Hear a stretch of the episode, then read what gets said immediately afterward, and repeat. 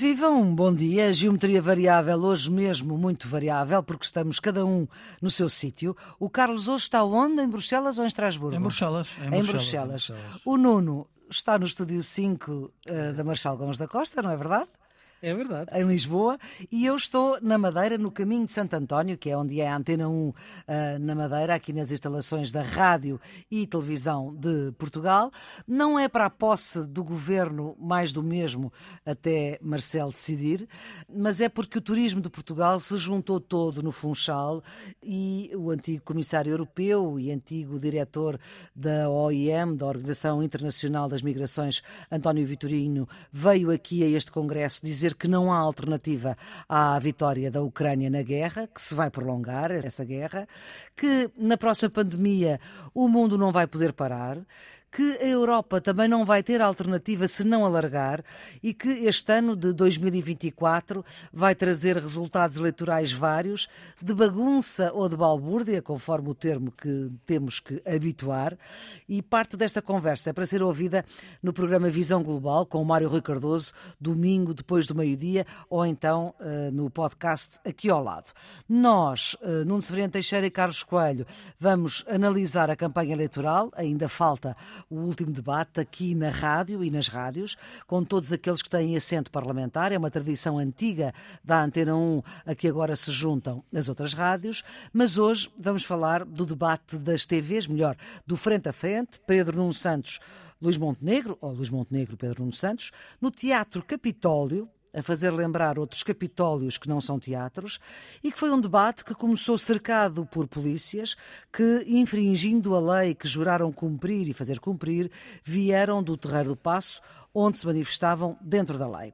Houve notícias com fontes identificadas de pessoas que se sentiram incomodadas e intimidadas, dirigentes políticos e jornalistas e comentadores. A mim chegaram-me uh, relatos na primeira pessoa de ambiente intimidatório, nomes gritados e ameaças verbais, não houve toque nem contacto físico nem violência, Sabe-se que os sindicatos da polícia, ou as direções dos sindicatos, tentaram demover esta concentração no Parque Mayer, que só tem uma entrada e, portanto, também só tem uma saída. Outros uh, negaram que alguma coisa se tenha passado, que nada aconteceu, que estavam ali apenas a beber café. O certo é que os sindicatos já desmobilizaram a manifestação que estava programada para o princípio do mês de março. Nas últimas duas décadas, eu fiz eh, centenas destes debates eleitorais, eh, portanto, com climas tensos, como moderadora, quer na rádio, nas rádios e nas televisões, e nunca nestas duas décadas aconteceu coisa parecida. Nuno, condicionou o debate, este cerco ao Capitólio, condicionou a democracia? É uma situação absolutamente insólita, nunca vista. Em primeiro lugar, é uma manifestação não autorizada e, nesse sentido, ilegal, e isso já é grave vindo de, de, dos agentes da autoridade. Naturalmente, as autoridades policiais eh, e o próprio Ministério levantam um processo disciplinar. Vamos ver se há ou não outras implicações para além das disciplinares. Do ponto de vista político, é inaceitável um tipo de manifestação dessa natureza por parte das, das forças de segurança. Quer dizer, eh, porque eu não sei se condiciona no sentido daquilo que vão dizer, mas certamente aquela presença, como aliás disse, intimida. Desse ponto de vista, isso não é aceitável. Não tenho nenhuma, nenhuma dúvida sobre, sobre essa matéria. Carlos. A polícia uh, tem que ser a imagem da lei e da ordem. E, portanto, qualquer comportamento que viole a lei e a ordem uh, compromete a imagem pública da polícia. Fizemos aqui, acho que a semana passada, referência a um aviso que o Presidente da República, em boa hora, dirigiu uh, às forças de segurança, dizendo que eles já tinham ganho a simpatia dos portugueses relativamente à justeza das suas reivindicações, não podiam estragar esse capital uh, perdendo a razão e perdendo a, a, simpatia da opinião pública. Que é o que parece que está eu a acontecer acho, neste momento. Eu acho muito significativo que os sindicatos da polícia se tenham distanciado desta manifestação ilegal. Acho que, que é importante. Eu também ouvi opiniões diferentes pessoas que se sentiram eh, condicionadas e pessoas que não se sentiram condicionadas. Uhum. Luís Montenegro diz que em nenhuma circunstância se sentiu intimidado ou condicionado. Nem com Luís Montenegro, nem com Pedro Nuno Santos, isso eles conseguiram passar isso, sem problema. O okay. problema foi com outras pessoas, não é? Com, okay. com outras pessoas. Agora, o que me parece é que, graças a Deus, isto não teve outras proporções. Isto é, como a Maria Flor Pedroso recordou e bem, não houve eh, atos de violência. Sim. Terá havido aqui um comportamento censurável, um, vamos esperar que tenha ficado por aqui e que não haja a repetição de casos destes em próximas manifestações. Não, Bom, temos de acordo, obviamente é, é, é, desejável que tal não volte a acontecer e esperemos que, que de facto não aconteça. Agora, eu acho que é um pouco mais do que um pouco mais do que isso. Primeiro, temos que distinguir o que é a instituição do que são as pessoas neste caso polícias, que participaram. Nem as hierarquias policiais, nem os sindicatos estiveram de acordo e demarcaram-se desta posição. Portanto, não podemos confundir a instituição polícia com estes manifestantes, mas sabemos indiscutivelmente, eu acho que isso não, não está em causa, que este tipo de manifestação feita por polícias afeta a imagem da instituição. E afeta de uma forma negativa. Agora, mais do que isso, eu acho que este era um debate mais importante da campanha eleitoral. Claro. Era o debate em que os dois candidatos, em que um deles será primeiro-ministro, iriam debater. E aquele tipo de posições à porta do debate, indiscutivelmente, é, enfim, tem uma estratégia de condicionamento do poder político. E é isso que eu, na minha maneira de ver, é inaceitável. E em relação ao debate, a partir do momento, aliás, o debate teve que começar por aqui, não é? Não. Vamos lá ver. O debate teve duas partes que, que eu acho que foram diferentes. A primeira é de natureza essencialmente política e teve dois temas este tema dos polícias, que foi, aliás, o primeiro e, na minha maneira de ver, a que era politicamente mais significativo, e o segundo, o da governabilidade. Exatamente. Depois, o resto foi tudo mais do mesmo, não é? O resto eram temas setoriais. Vamos a estes dois temas políticos. Em relação ao primeiro, que é a questão dos polícias, as atitudes dos dois candidatos foram radicalmente diferentes. Ou seja, Luís Montenegro afirmou que, naturalmente, estaria aberto a negociar e anunciou a intenção de resolver este problema. Pedro Nuno Santos foi nisto muitíssimo mais assertivo porque não negou a necessidade de fazer essa negociação e resolver esse problema, mas disse duas coisas que é aquilo que um primeiro-ministro tem que dizer. Disse, em primeiro lugar, que as forças de segurança devem estão, servem para assegurar, para garantir o estádio de, de direito e não para o condicionar. E em segundo lugar, disse que, sim senhora, vamos negociar, mas não se negocia sob pressão. E estas sob duas estas, sob coação, sob coação. Estas duas afirmações são aquilo que era essencial naquele momento, que era afirmar a autoridade do Estado. Portanto, Pedro Nuno Santos demonstrou sentido de Estado, afirmou a autoridade do Estado, coisa que na minha maneira de ver Luís Montenegro não foi capaz. Carlos, este primeiro momento do debate. Não, eu não vejo, não faço esta interpretação do que o Nuno Severino Teixeira está, está a fazer. Mas em relação a esta trato... questão dos polícias? Eu só posso entender essa questão no quadro geral do debate. Uh, uh, estava a dizer que o debate entre Luís Montenegro e Pedro Nuno Santos, na minha opinião, foi equilibrado na forma e no trato.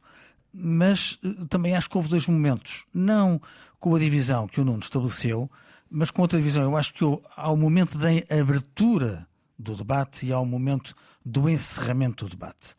E para ser completamente sincero, eu acho que Pedro Nuno Santos eh, trouxe uma energia, uma dinâmica que lhe faltou nos outros debates na abertura deste debate. Portanto, eu acho que Pedro Nuno Santos esteve muito melhor no debate com Luís Montenegro do que esteve nos debates que fez com os outros cabeças de lista. E eh, na segunda metade, eh, eu acho que Luís Montenegro esteve muito melhor que Pedro Nuno Santos, quer na, na abordagem das questões concretas que afetam a vida dos portugueses, a habitação, a saúde, eh, as pensões, quer na mensagem final que deixou. Eu acho que os últimos minutos foram claramente de vantagem para Luís Montenegro face a Pedro Nuno Santos. Na parte das polícias, eu acho que houve uma diferença de registro, mas que no essencial não houve grande divisão entre eles. Porquê? Porque, tanto quanto me apercebi, este foi o meu entendimento, ambos deram razão à necessidade de resolver o problema. Acho que Luís Montenegro foi um bocadinho mais afirmativo do que Pedro Nuno Santos, para ser, para ser completamente honesto. Mas acho que os dois reconheceram que era necessário resolver o problema e uh, uh, os dois tornaram claro que isto tinha que ser feito no quadro da lei. Aliás, Luís Montenegro, não tanto no debate, mas nos dias anteriores, tinha sido claríssimo relativamente a, a formas de manifestação que violassem a lei. Portanto, eu não creio que tenha havido aqui um distingo tão evidente quanto aquele que o Nuno Severino Teixeira eh, está a apontar. Eh, eh, admito que cada um de nós tenha uma opinião diferente também em função das nossas simpatias pelos por quem estava a debater. No que diz respeito à afirmação da autoridade do Estado e a dizer com clareza que não se negocia sobre coação, eu não ouvi o Luís Montenegro dizê-lo, mas, enfim... É... Não, não, isso não tem razão. Nesse aspecto, eu acho que naquele momento a questão política fundamental, aquilo que, olha, um verdadeiro primeiro-ministro tem que fazer é afirmar a autoridade do Estado quando ela pode parecer estar em causa. E, e, foi aí que eu achei que havia uma diferença de atitude, não é? Eu respeito a opinião do Nuno, eu acho sinceramente que o Luís Montenegro, quer no quadro do debate, quer antes do debate, tornou evidente como é que via o problema das polícias, tornou evidente, coisa que Pedro Santos não fez, de quem é a responsabilidade do problema, porque isto resultou de uma decisão errada do governo socialista que atribuiu uma compensação elevada à Polícia Judiciária, esquecendo uh, o subsídio de risco das outras polícias. Uh, e sob esse ponto de vista, eu acho que naturalmente que o ângulo da observação está, é diferente, porque Luís Montenegro está na oposição, pode responsabilizar quem criou o problema.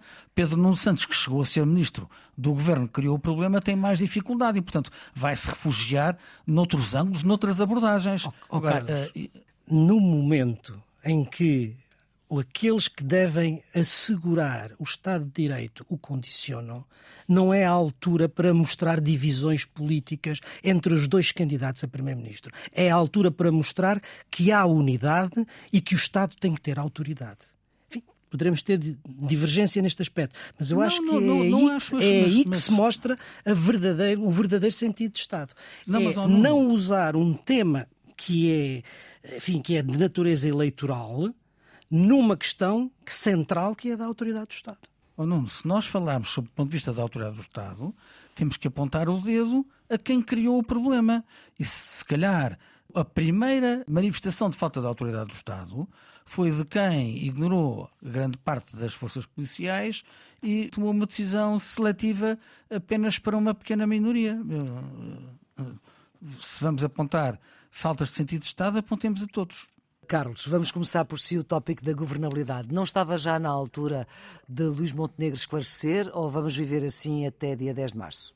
Não, uh, repara, há aqui uma diferença de perspectiva uh, que, eu, que, eu, compreendo na, na, lógica da campanha eleitoral. Uh, sob o ponto de vista racional, provavelmente todos nós desejaríamos que estas coisas ficassem mais claras, mas a dinâmica de campanha da AD é presunção de vitória e não estão dispostos uh, os dirigentes da campanha uh, equacionar cenários de derrota. Mas pode isso antes das eleições ser... todos acham que vão ganhar. Pode ser, pode ser contestado, mas esta é, é a pressuposição uh, que está por detrás uh, das manifestações de campanha. E assim sendo, uh, Luís Montenegro tem dito sempre a mesma coisa. Não fará governo com o Chega, espera ter uma maioria absoluta ou sozinho ou com a iniciativa liberal. Isso é uma das novidades do debate? Ter, espera não ter que depender de outras forças e reiterou isso no debate. No Pedro, debate Pedro falou em falar com todos Pedro, os partidos parlamentares. Pedro, Pedro Nuno Santos, que passou meses a lançar a, eh, a suspeita de que havia predisposição de um acordo com o Chega e chegou à campanha com eh, a expressão reiterada que não é não de Luís Montenegro, com a situação nos Açores, ficou com um problema nas mãos. Não é? é que eh, se se criar um cenário em que a AD não tem maioria absoluta nem sozinha, nem em coligação com a iniciativa liberal, e precisar de votos de outros partidos para uh, evitar a aprovação de uma moção de rejeição do programa de governo na Assembleia da República e terem condições de governabilidade, o que uh, poderia acontecer era uh, o que aconteceu com a rejeição do orçamento na região autónoma dos Açores, isto é, uma coligação espúria entre o Partido Socialista e o Chega eh, para derrotar o governo da AD. E isso iria destruir toda a narrativa do PS de dizer que, que o Chega estava mais próximo do PSD se o PS só conseguisse derrubar o governo com os votos do Chega. O que eu estou a dizer é que aquilo que sucedeu nos Açores coloca em cima da mesa um cenário que compromete a narrativa do Partido Socialista. E depois há outra questão. Como é que Pedro Nuno Santos vai tentar outra vez a jogada de António Costa? Qual foi a jogada de António Costa uh, nas últimas eleições legislativas? Foi criar a expectativa de uma, de uma dependência do, do, governo relativamente ao Chega para justificar o Mas voto que Rui Rio deixou, e Rui Rio nunca disse não é não, não é? Não ponho isso em causa. Isso levou à atração do voto útil da esquerda para o PS e o PS teve uma maioria absoluta eh, que muitos consideravam altamente improvável, se não impossível. E a verdade é que António Costa conseguiu essa maioria absoluta, drenando voto útil, sobretudo do Bloco de Esquerda e do PCP, que ficaram reduzidos a mínimos históricos, como sabemos. O que é que Pedro Nuno Santos receia nestas eleições? É que esta expectativa de voto útil já não exista, porque não existe a mesma expectativa de vitória do PS, eh, de acordo com a percepção pública e as sondagens que têm sido publicadas. E, portanto, a única forma de Pedro Nuno Santos tornar, eh, fazer uma, um desafio à atração do voto útil é dizer, bem, vejam bem, se ficar a AD à frente, todos nós vamos ter que aceitar que eles sejam o governo. Portanto, se não querem a direita à frente, têm que votar no Partido Socialista. Portanto, eu vejo este, este discurso de Pedro Nuno Santos como, um, sobretudo, um discurso tático e, em bom rigor, vejo como um discurso errático, porque ele começou a dizer que nunca daria apoio. No frente a frente com Luís Montenegro, diz que viabiliza o governo da AD. Passado 24 horas, diz que se não houver reciprocidade, tem que uh, se desdizer. E passado menos horas ainda, vem dizer que o interpretamos mal porque uh, ele nunca se quis distanciar das garantias que tinha dado no debate com Luís Montenegro. Olha, eu acho que são demasiadas cambalhotas para pouco tempo. Foram demasiadas frases sobre a mesma coisa para dizer outra vez a mesma coisa. Nuno. Olha, Maria Flor, eu acho que não vale a pena a gente tornar complexo aquilo que é simples. O que está em causa é se um dos partidos do centro político ganhar sem maioria absoluta, se faz ou não alianças para ter a assegurar a governabilidade com partidos antissistema. Esta é a questão central.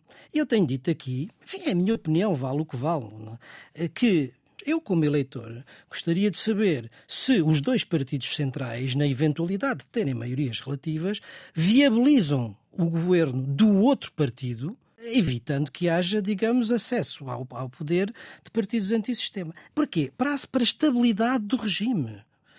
Nesse sentido, eu gostei de ouvir uh, Pedro Nuno Santos dizer que não põe moções de rejeição nem vota moções de censura, assegurando a viabilidade do governo uh, do, da AD, se fosse, se fosse esse o caso. E eu gostava de ouvir o contrário para ficar descansado. Mas como não o ouvi, achei que, de facto, uh, neste aspecto, o Pedro Nuno Santos esteve muitíssimo melhor relativamente a esta matéria, porque ficamos mais descansados sobre a questão da governabilidade.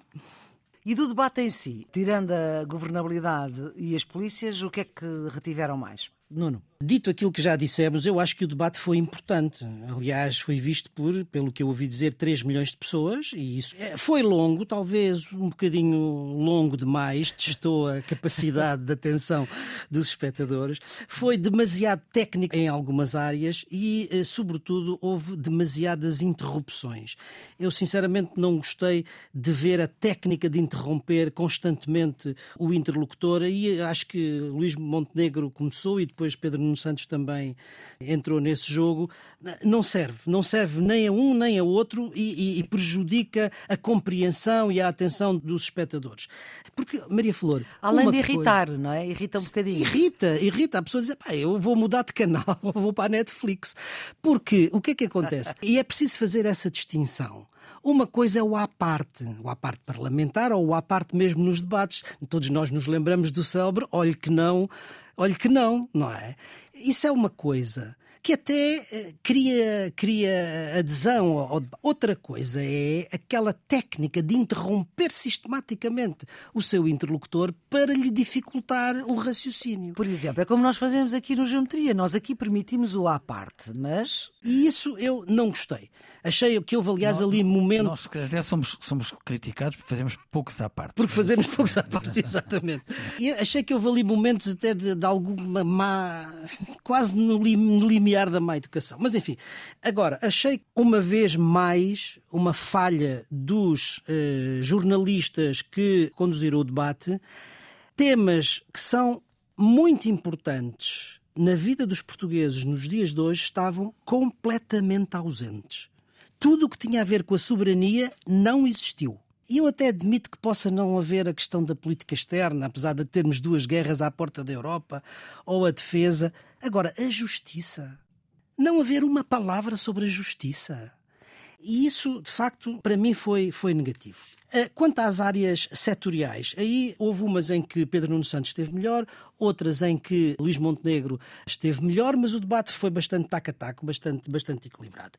Eu diria que Pedro Nuno Santos esteve pior naquilo que diz respeito à habitação e à saúde, obviamente porque uma tinha a tutelado e a outra e... tinha a herança das grandes dificuldades do governo em matéria de saúde e, portanto. E a educação. E a educação, e, a educação achei mais equilibrada, apesar de tudo. Depois achei que o Pedro Nuno Santos tinha estado melhor na questão da, da economia, está mais à vontade, os impostos, e achei de facto que onde Luís Montenegro esteve mal no sentido da afirmação de uma inverdade, para não dizer outra coisa, na questão das pensões. Mas pronto, com essas nuances poderemos dizer que, que estiveram, estiveram taco a taco. Globalmente, por causa das questões de natureza política, a minha percepção, e obviamente que nós temos a nossa posição, achei que Pedro Nuno Santos que ganhou o debate. Carlos, não é um à parte para fecharmos esta, esta parte do nosso programa. Não, vamos ver. Há coisas que não disse que eu concordo. Concorda uh, que Pedro Nuno Santos esteve melhor que Luís Montenegro? Não, não, não, não. Ah, isso não. Acho, acho que Luís Montenegro esteve melhor, mas a questão não é essa. Acho que, que o Nuno tem razão quando fala do tempo. Foi uh, muito tempo, não é?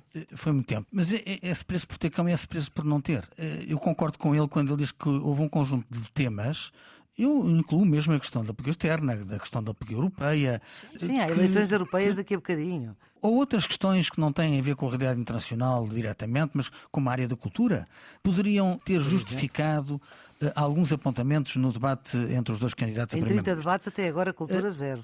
Sim, zero. Portanto, há sempre. O, o tempo é sempre escasso. Temos aqui duas pulsões: a ideia de que precisamos de mais tempo para incluir mais temas e a ideia de que, se pusermos muito mais tempo, o debate torna-se penoso e as pessoas deixam de o ouvir. Também concordo com o Nuno relativamente às interrupções. Eu também não gostei. Uh, acho que quer Luís, Luís Montenegro, quer Pedro Nuno Santos uh, se interromperam uh, excessivamente. Foram sempre interrupções dentro dos limites da educação, portanto, não houve. Sim, isso percebe-se que eles se respeitam até Sim. Pela forma quase calorosa com que se cumprimentaram, não é? Mas, mas concordo com, com o Nuno, teria sido preferível menor eh, número de interrupções, ou se calhar é um problema de um estilo nosso. Somos nós que estamos habituados a outro registro e não gostamos de, tanto disso. De qualquer forma, eu acho que o debate foi muito esclarecedor e o Nuno perdoar-me-á Acho que para a maior parte dos portugueses é mais importante saber o que é que o PS e a AD têm de resposta na habitação, na saúde, na educação, nas pensões, no crescimento económico, nas medidas fiscais, do que outras matérias ligadas à, à especulação sobre os desígnios ou os cenários de natureza pós-eleitoral. Então, acho que a maior parte do debate incidiu nestas questões concretas e elas foram esclarecedoras. Ambos deram as suas respostas, acho que numas Pedro Nuno esteve melhor, noutras Luís Montenegro esteve melhor. De uma forma geral, acho que Luís Montenegro mostrou mais capacidades como Primeiro-Ministro e eu acho que acabou da melhor maneira. A mensagem final uh, foi uh, muito dirigida aos portugueses, enquanto que a mensagem final de Pedro Nuno Santos foi mais dirigida uh, a uma ala do Partido Socialista. Pelo menos foi assim que eu interpretei as palavras da mensagem final. Em qualquer circunstância, eu acho que foi um debate equilibrado, na forma e no trato, revelador de diferentes pontos de vista político, mas que foi um debate importante para, para o país e para os eleitores e que eu acho que se justifica a alta a audiência que o programa. Eu concordo com o Carlos relativamente à intervenção final. Aí acho que Pedro Nuno Santos não esteve tão bem. Embora durante o debate me tenha parecido que ele que se que esteve autêntico, com a vontade, os comentadores que o conhecem melhor dizem que voltou a ser ele próprio, eh, mas sobretudo uma postura moderada, uma postura de Estado uma postura de centro político. E, aliás, o próprio, o próprio Montenegro, a páginas tantas, disse nem parece um socialista. É, é, o, o, que para ele, eu acho que, que se ele queria apanhar um pouco o eleitorado do centro, foi uma ajuda, foi uma boa ajuda de Montenegro. Isso com as medidas concretas. a Pedro Nuno Santos.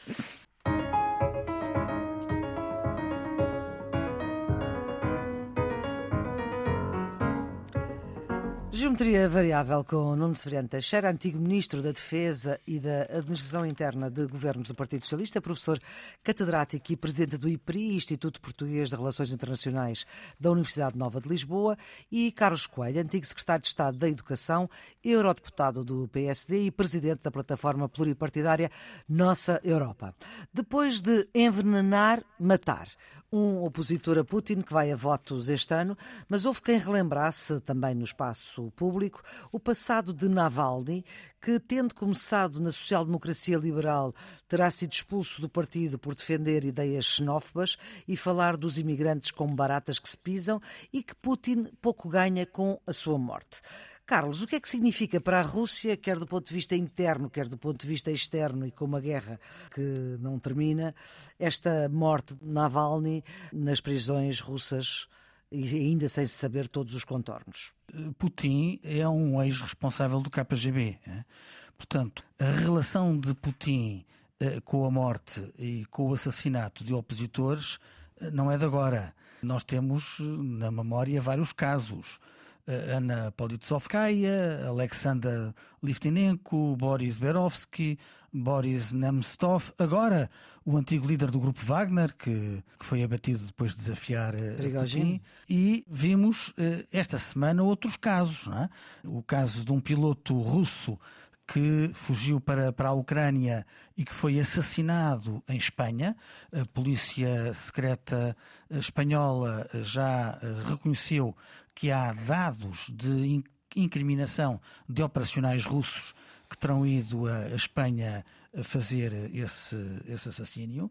E o mesmo comportamento têm parceiros de Putin, como o bielorrusso. Morreu na prisão bielorrussa um dos opositores que estava preso uh, exatamente na mesma altura. Portanto, sob esse ponto de vista, nós não temos nada uh, que estranhar. Eu já ouvi essa tese de que não interessava a Putin matar Navalny. Mas muitos comentadores internacionais dizem exatamente o contrário. Dizem que há um conjunto de coincidências. Quais são elas? Navalny é assassinado exatamente a um mês das eleições presidenciais russas, dando um sinal para os opositores internos de Putin, eleições, aliás, onde eh, a administração eleitoral se empenhou a impedir qualquer candidatura que pudesse fazer uh, sombra uh, ao ditador russo. Ele é assassinado nas vésperas do segundo aniversário da guerra da Ucrânia, dando um sinal de que Putin está empenhado em vencer em todas as, as frentes, custo custar, e ao mesmo tempo em que ocorre a Conferência de Segurança de Munique, onde estava boa parte da elite política e militar internacional, ou seja, enviando um claro sinal para o Ocidente reunido na Alemanha. Não há dúvida nenhuma que Navalny foi assassinado. Ele tinha falado com a mãe, falou com o seu advogado na véspera, estava bem. Olha, uma pessoa que está naquelas condições não é por fazer um passeio uh, na prisão que morre. Uh, e a ocultação do cadáver é a prova provada de que eles estão a esconder alguma coisa. Quer dizer, se não houvesse nada para esconder, o corpo já tinha sido entregue à família para fazerem as exéquias. O facto de estarem a guardar o corpo é porque querem uh, deixar passar tempo suficiente para que alguns registros daquilo que lhe fizeram tenha sido com químicos, tenha sido com violência bruta. Há, há, várias teses a circular na imprensa internacional. O que interessa agora é esconder os vestígios daquilo que realmente aconteceu. E, portanto, não há dúvida nenhuma, primeiro, que há uma responsabilidade moral, porque eu estava numa prisão russa de Putin. Depois há uma responsabilidade objetiva, porque é improvável que alguma coisa lhe tivesse acontecido sem haver uh, luz verde da, do ditador russo. E isto não é nada de novo, porque é assim que Putin resolve as dissensões ao longo do tempo. Portanto, estamos perante um comportamento regular e temos que, enfim, fazer vénia à coragem, à determinação, à resistência de um homem que era a esperança da oposição ao, a Putin. Não, não. Infelizmente, não é uma surpresa, porque este é o padrão do tratamento que o regime do Kremlin usa para com os seus opositores. Não há sobre isso qualquer dúvida, porque na maioria dos casos eles almoçam e depois a seguir sentem-se mal, não é verdade? E morrem a seguir. Como aconteceu muitas vezes, também caem da varanda do quinto andar.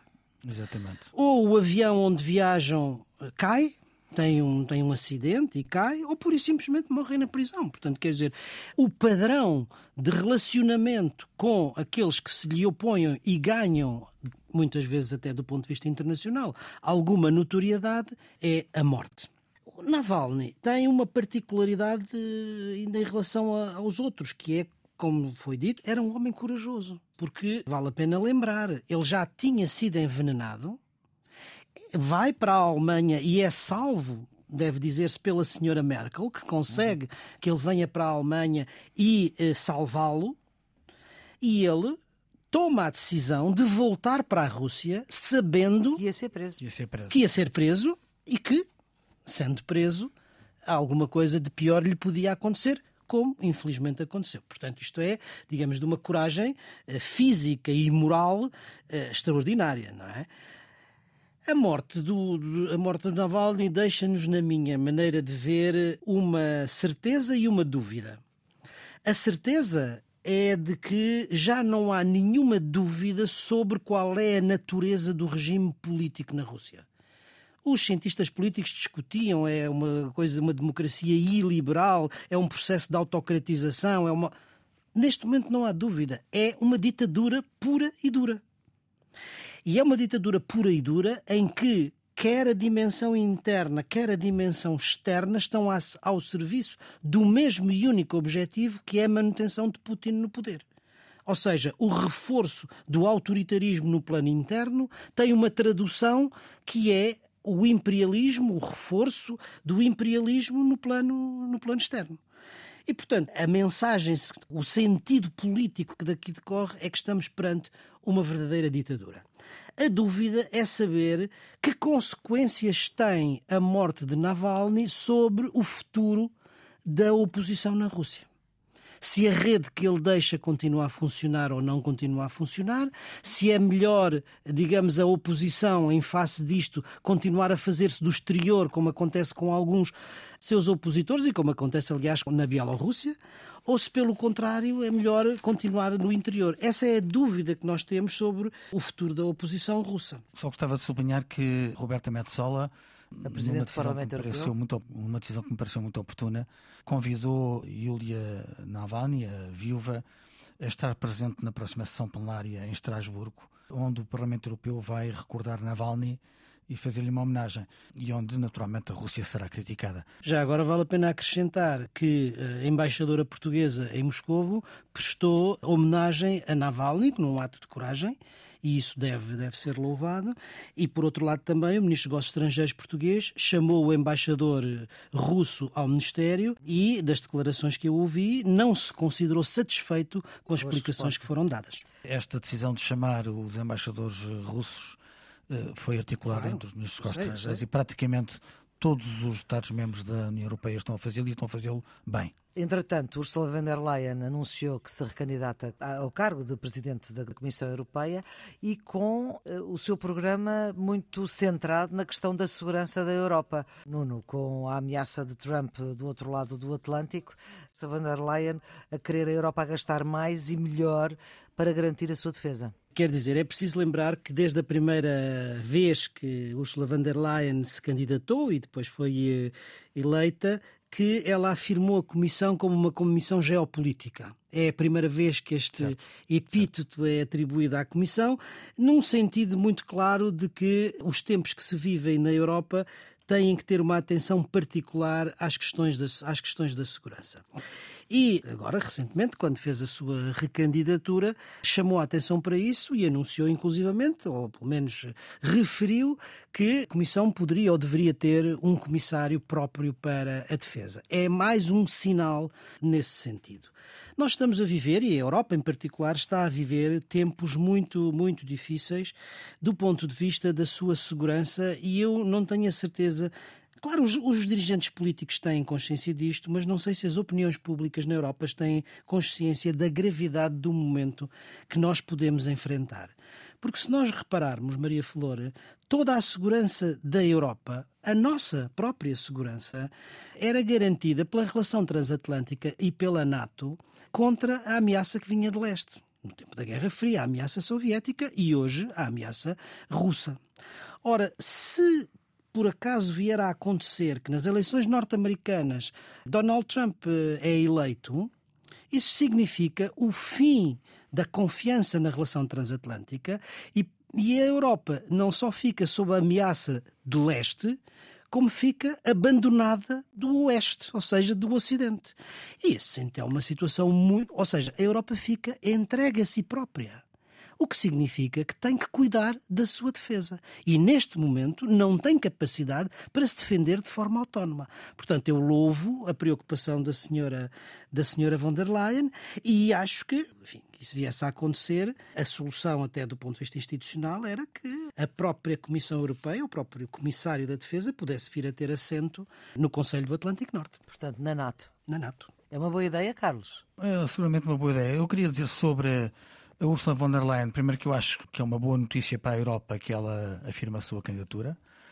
Para ser sincero, teria preferido que ela fizesse isso em Bruxelas ou até em Paris e não na Alemanha, no seu país natal, porque dá a ideia de uma agenda muito nacional em vez de uma agenda com dimensão europeia. Acho que. É um pormenor, um pormenor uh, relevante. Ela é, ela é alemã, foi membro do governo da senhora Merkel, é da CDU, mas a meu ver, o anúncio da sua candidatura não deveria ter sido perante um público alemão, deveria ter sido perante um público europeu. Uh, acho que teria outro, outro significado. E tinha espaço uh, para o fazer, não precisava de, de ser na Alemanha.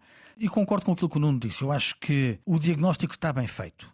A Europa precisa de se defender a Europa não pode ficar totalmente dependente do guarda-chuva americano, nós não sabemos qual é a evolução que vai existir nessa, nessa frente. E eh, para a Comissão Geopolítica, esta ideia de ter uma posição mais interventiva no plano internacional é positiva e é de saudar. Tenho algumas dúvidas sobre a forma porque o que Ursula von der Leyen comunica é a vontade de atribuir um portfólio, uma, uma responsabilidade, uma pasta a um comissário europeu. Na prática, na atual arquitetura institucional europeia, esta responsabilidade está cometida ao alto representante, atualmente o Sr. José Borrell. Podemos ter aqui um comissário que será uma espécie de secretário de Estado do outro, portanto, um comissário com uma subpasta de uma pasta que institucionalmente está na área do alto representante. Portanto, eu não sei como é que isto vai funcionar sem ou criar atrito ou sem ficar numa posição de demasiada dependência relativamente a um colega. Uhum. Portanto, sob o ponto de vista nacional, tenho dúvidas sobre a formulação do Ursula von der Leyen, mas sob o ponto de vista do sinal político, eh, acho positivo e acho que é de saudar.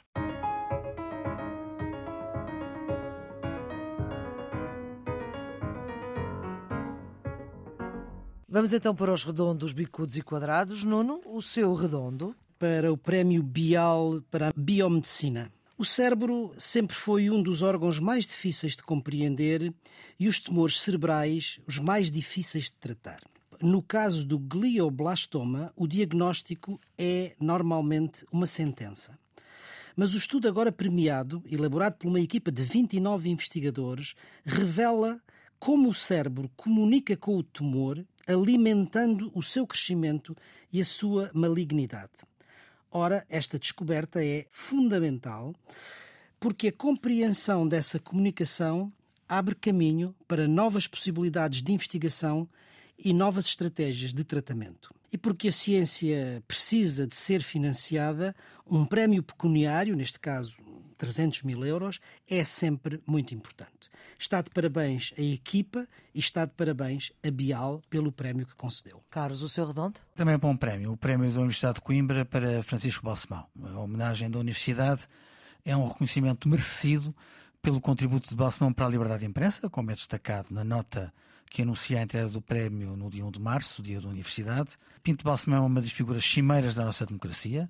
Antes do 25 de Abril teve a coragem de fundar um jornal independente e de criticar o regime por dentro como deputado da ala liberal na Assembleia Nacional. Em 74 teve a coragem de fundar com Sá Carneiro e Magalhães Mota o PPD-PSD, que é um partido fundador da nossa democracia, e como Primeiro-Ministro, em circunstâncias difíceis, assegurou estabilidade ao país. Como empresário, tem sido exemplo de inovação e de pensamento perspectivo, Portanto, eu creio que este prémio é mais uma medalha num currículo recheado de sucessos e de reconhecimentos que são muito justos. E os bicudos, não no seu? Esta semana vou fazer uma exceção. Não vou fazer bicudo, fazendo votos para que tudo possa correr bem e nós tenhamos um fim de semana sem preocupações. O seu bicudo, Carlos? Vai para a violência em Portugal. Esta semana todos ficamos chocados com a morte de um menino em Setúbal, vítima de um disparo de caçadeira. Felizmente estes casos são raros no nosso país mas quando ocorrem devemos lembrar-nos do valor da segurança. Por isso recordo aqui a revelação da agência Lusa de que os crimes de ódio subiram 38% em 2023. Ainda que não tenhamos uma definição de crime de ódio no nosso ordenamento jurídico, as nossas polícias aplicam a disposição que penaliza a discriminação e o incitamento ao ódio e à violência. E foi neste enquadramento legal que assistimos a esta subida preocupante. Isto no ano em que foram registados mais de mil episódios de agressões a profissionais de saúde que são claramente condenáveis. Portugal não é um país violento ou inseguro, mas essa conquista não pode ser dada por adquirida e há um longo caminho que passa naturalmente pela valorização das nossas forças de segurança, mas sobretudo pela prevenção. Aí, creio, destaca-se a necessária educação para a cidadania. Carlos, o seu quadrado? para o envelhecimento em Portugal. Segundo o Eurostat, Portugal é o país que está a envelhecer mais rapidamente na Europa. Temos um índice de dependência de idosos de 38%. E já no ano passado falava-se da possibilidade de ultrapassarmos os 60% até 2050. Temos menos de 3 pessoas em idade ativa para cada pessoa com mais de 65 anos. E um dado preocupante: um quarto das pessoas maiores de 75 anos vive sozinha. Além disso, o Gabinete de Estatísticas da União revelou que na última década Portugal envelheceu 4 anos e meio, pelo que a idade mediana hoje é muito alta, 47 anos. A questão demográfica é essencial para o futuro do país e, infelizmente, ainda não lhe é prestada a devida atenção. Nuno, o seu quadrado? Para a pobreza em Portugal. Segundo dados eh, agora publicados pelo INE, o risco da pobreza em Portugal cresceu no último ano. Embora tenha diminuído ligeiramente entre a população empregada, o certo é que subiu significativamente entre os desempregados e entre os reformados. Quase metade dos desempregados, 47%, está em risco de pobreza e 17% dos reformados também está em risco de pobreza. E isto é tanto mais significativo quanto a palavra pobreza não apareceu uma única vez no debate entre os dois candidatos a primeiro-ministro. Carlos, a sua sugestão para este fim de semana? É um livro sobre os 40 anos do Instituto Francisco Sá Carneiro. Foi apresentado esta semana no Grêmio Literário. Como antigo presidente do Conselho de Administração, eh, estou diretamente associado a uma parte destes 40 anos, eh, com muito orgulho. E eu creio que o Instituto, ao longo dos anos, com altos e baixos, eh, honrou o legado do, seu fundador, do Dr. Sá Carneiro, quer sob o ponto de vista da formação, quer sob o ponto de vista do debate político sobre os grandes desafios nacionais. E creio, portanto, que é uma boa sugestão para este fim de semana. Nuno, fim A minha pista vai para um livro publicado há 50 anos. Dia 22 de fevereiro de 1974, foi publicado um livro que mudou Portugal. Chama-se Portugal e o Futuro é, e o seu autor é o general António de Spínola. Foi um livro que dividiu o regime autoritário, uniu os militares e abriu caminho ao 25 de Abril. 50 anos depois, vale a pena reler esse livro para perceber melhor as origens da transição para a democracia no nosso país. É o ponto final desta edição do Geometria Variável para a Antena 1, RDP Internacional e podcast na íntegra, com Nuno Severino Teixeira e Carlos Coelho, são os residentes fixos deste programa de análise que quer reter aquilo que de mais importante se passou na semana. A produção é de Ana Fernandes. Desta vez, os cuidados de gravação são de João Carrasco e Felipe Pinto em Lisboa, mas com Fábio Betancourt aqui uh, no Funchal. E a edição é de Maria Flor Pedroso. Tenham um bom dia e um bom fim de semana.